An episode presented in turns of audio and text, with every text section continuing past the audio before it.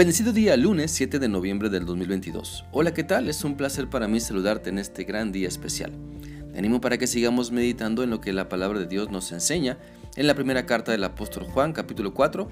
Hoy vamos a leer el versículo 5, el cual dice así.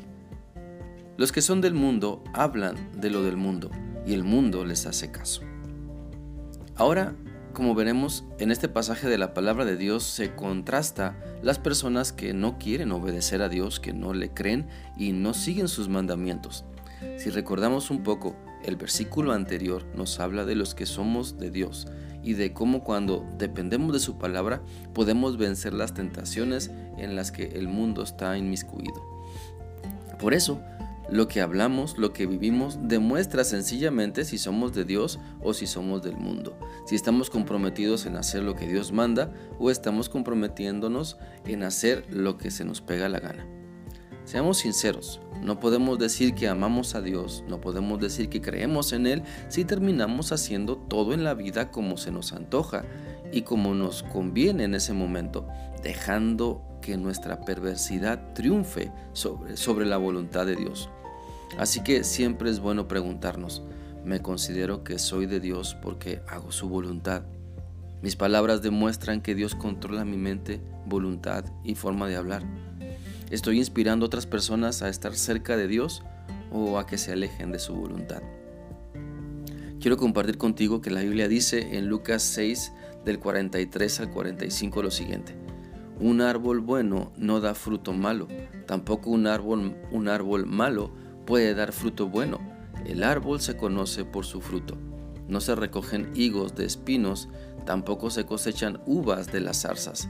El bien que hacen los buenos viene de lo que hay en su corazón y el mal que hacen los malos viene de lo que hay en su corazón. Sus palabras denuncian lo que hay en su corazón. Mira, de lo que hay en nuestra mente, de eso hablamos de lo que domina nuestro ser, de eso hablamos y queremos siempre lo que domina nuestro corazón. Por eso, si te está ganando la perversidad, si la perversidad está ganando en nosotros, es porque estamos alimentando la maldad de nuestra alma. Y la solución que Dios nos da para esos males es que busquemos ser alimentados por su Espíritu Santo.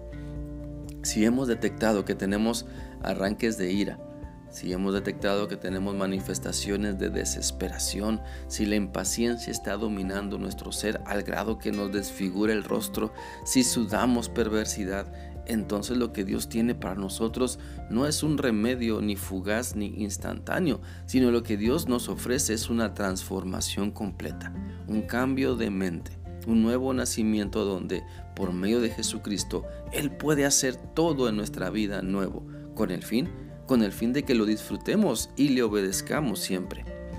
Te animo entonces a que reconozcamos nuestras actitudes que están a favor de la maldad.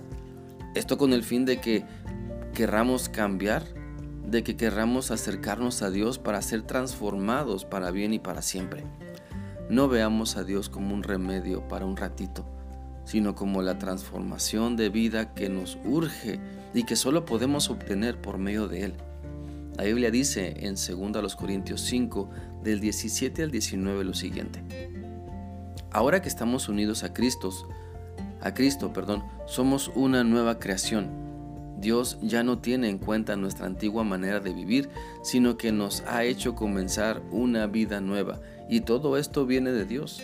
Antes éramos sus enemigos, pero ahora por medio de Cristo hemos llegado a ser sus amigos y nos ha encargado que anunciemos a todo el mundo esta buena noticia. Por medio de Cristo, Dios perdona los pecados y hace las paces con todos. Nuestra manera de hablar entonces, nuestra manera de ser nos delata. Anuncia si estamos con Cristo o en contra de Cristo. Por eso quiero animarte para que te des cuenta que resistiendo la voluntad de Dios no conseguirás nada bueno, solo desgaste, afanes y muchas insatisfacciones. Pero si te entregas a Él, si entregas tu vida a Cristo y crees solamente que Él te puede salvar y transformar, entonces tu vida será mejor, completamente mejor y comenzarás a disfrutar de todo lo que Dios tiene preparado para ti. Te animo, te animo para que dejes que Cristo te cambie desde lo más profundo de tu interior y que se note entonces en todo lo que eres y en todo lo que haces. Que sigas teniendo un bendecido día Dios te guarde. Hasta mañana.